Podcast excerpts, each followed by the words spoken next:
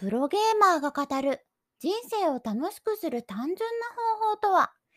こんにちはただの主婦から1年で収入を6倍にしたプロゲーマー、おねねです。この放送ではその経験を活かし、未来の生き方のヒントになるようなお話をしていけたらと思います。今回の放送はいただいたマシュマロへのご返答となります。ちょっとね、ワクチンの副反応とかがいろいろありまして、お返事が遅くなっちゃってるんですけど、すいません。あの、一つ一つ返していきたいと思いますので、お待ちいただければと思います。え今回の回答の内容は、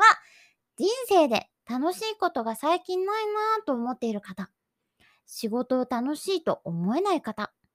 自分のできなさにうんざりしてるっていう方などに向けられています。で、この放送を聞くと、楽しいことなんか基本的にないということ。それから、楽しいことの作り方などがわかります。で、えっと、このようにしてですね、マシュマロでの質問募集しています。YouTube、Twitter、ブログなどなど運営方法であるとか、人生や生き方の悩みなどなど、えー、お気軽に私が答えていいものがあれば送っていただければと思いますので、説明欄をチェックしてください。では、いただいたマシュマロを読みたいと思います。どうしたら毎日が楽しいとか仕事が楽しいって思いますか？たまに楽しいことはあるけど、大人ならこうでなきゃとか、よくわからない義務感に苛まれたりして、できない自分が無力で無能で毎日がつまらないです。周りにああしろこうしろと言われてるわけではなく、自分で自分のダメさが許せないって感じです。はい。まあ、要は楽しいとか、毎日が楽しいとか仕事が楽しいってな、なんでそう思えるのか、どうやったらそう思えるんですかっていう話だと思うんですけど、まずはね、マシュマロありがとうございます。で、えっ、ー、と、まあ、楽しいことがないからね、あの、こういう、あの、ご相談をしてくださってると思うんですけど、あのー、私が思うに、人生で楽しいことなんてないですよ。そんな落っこちてないと思う。その、ない。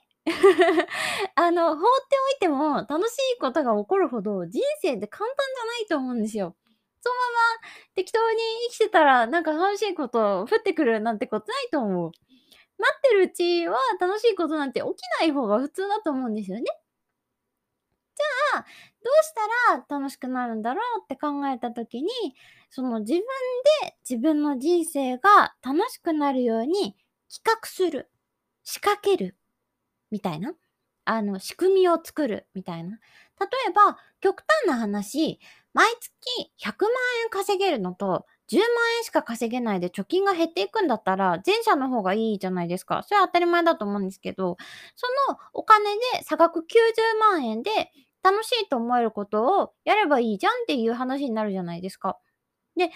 ろんね、その、その楽しいことがわかんないんだよって言うんだったら、何が楽しいかわかるまで、そのスマホのメモとかで自問自答してみるといいと思うんですね。で、えっと、その自問自答の仕方なんですけど、今度出す新しい本にも詳しく書かれてたりするので、あ、よかったら見ていただけたらと思います。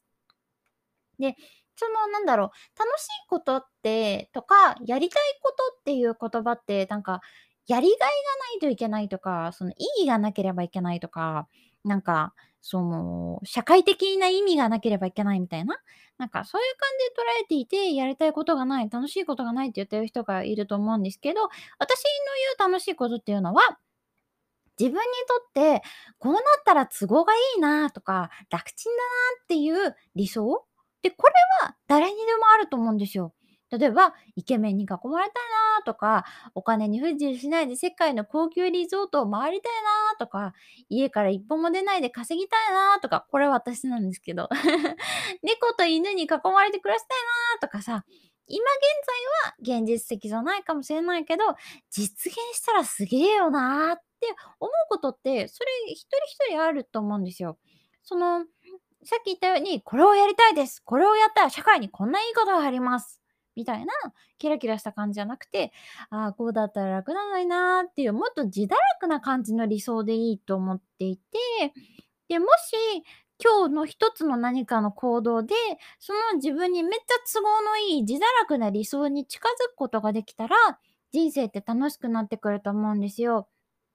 例えば私って億を稼いでみたいって思ってて、その、1億欲しいって意味じゃなくて、億を稼いだ時の自分の状態に興味があるから、億を稼いでみたいんですけど、その、この放送を聞いた誰かが私のファンになってくれて、本とかノートを買ってくれて、その億を稼ぐことに1ミリでも近づけたら、めちゃくちゃ楽しいわけじゃないですか。だってね、そのノートや本が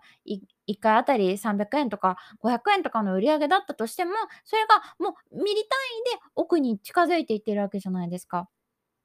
だから、あ、このポッドキャストやっててよかったんだなって思ったりとか、このポッドキャストをこんな風にして続けていくのは正解なんだなっていうことが分かったりとか、っていうことの積み重ねで、その自分にとって、多く稼いでみてえなみたいな、なんか 自堕落な理想を、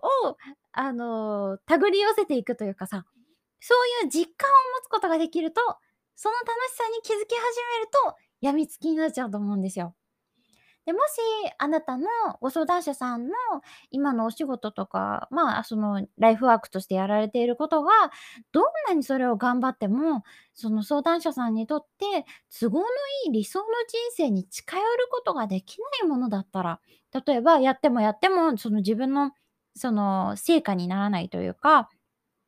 自分の経歴として積み上がっていかないとか、なんかやってもやっても、それは会社の業績になっちゃうだけで、自分の名前が残らないとか、なんかそういうことなのであれば、